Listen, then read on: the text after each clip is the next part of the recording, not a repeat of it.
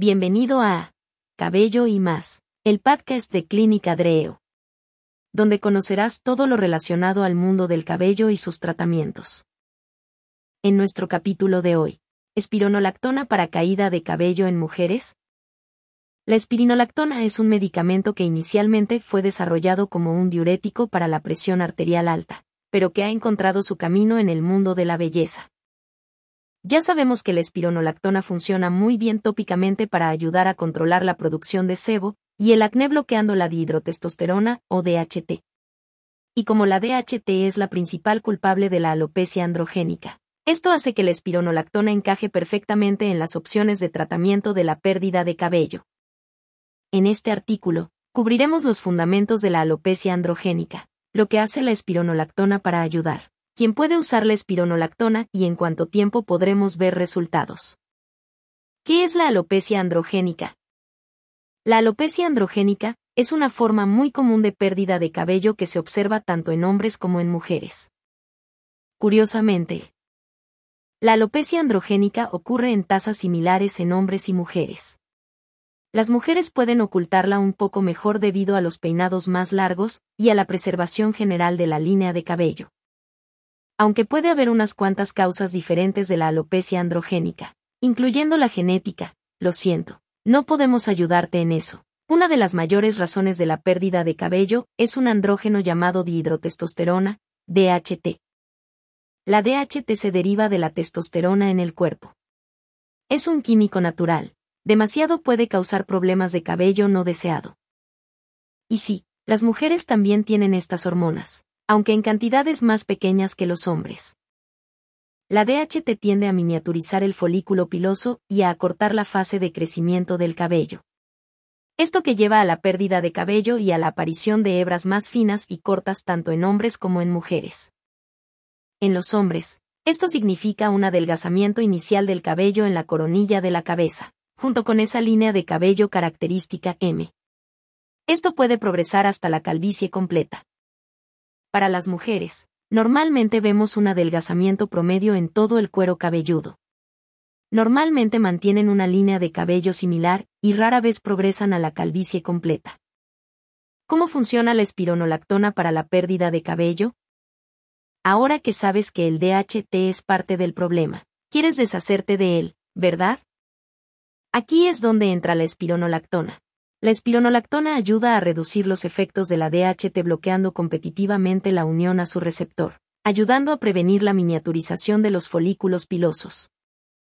Además, la espironolactona ayuda a reducir la producción suprarrenal adicional de andrógenos en primer lugar. Eficacia de la espironolactona para la pérdida de cabello.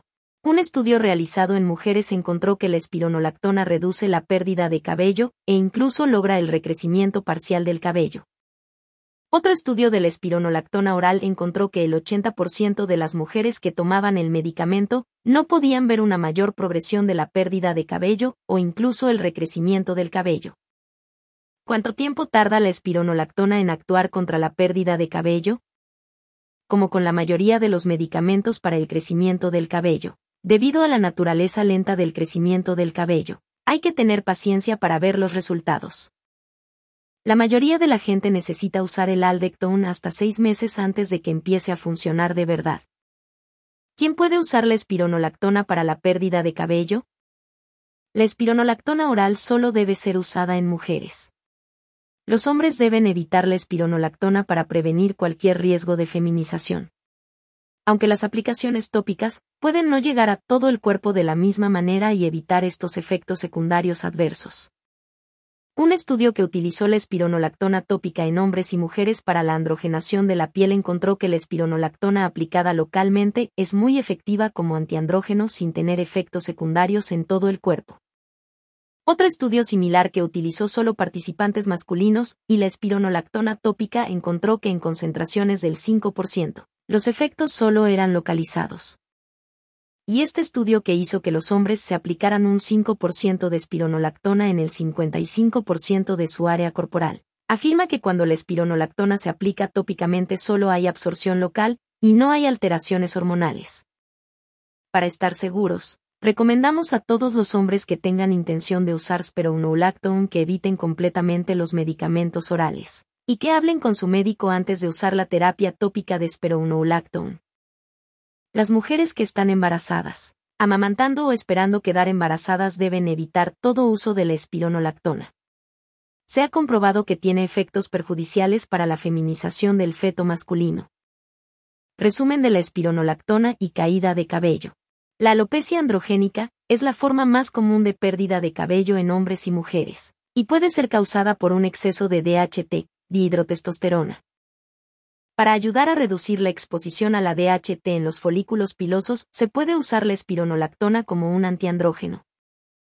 En estudios realizados en mujeres para la pérdida de cabello, la espironolactona es bastante buena para reducir una mayor pérdida de cabello o aumentar el crecimiento de nuevo cabello en alrededor del 80% de los participantes. Para la mayoría de las personas, usted necesitará tratar por lo menos seis meses antes de que pueda ver los resultados, debido a la naturaleza lenta del crecimiento del cabello. Solo las mujeres deben usar la espironolactona por vía oral. Las formulaciones tópicas de la espironolactona probablemente se mantengan locales, y es poco probable que tengan absorción o efectos en todo el cuerpo. La espironolactona no debe utilizarse en mujeres embarazadas, en periodo de lactancia o con la esperanza de quedar embarazadas en un futuro próximo. Así que ya sabes todo sobre espironolactona caída de cabello. Hasta aquí llega nuestro capítulo de hoy.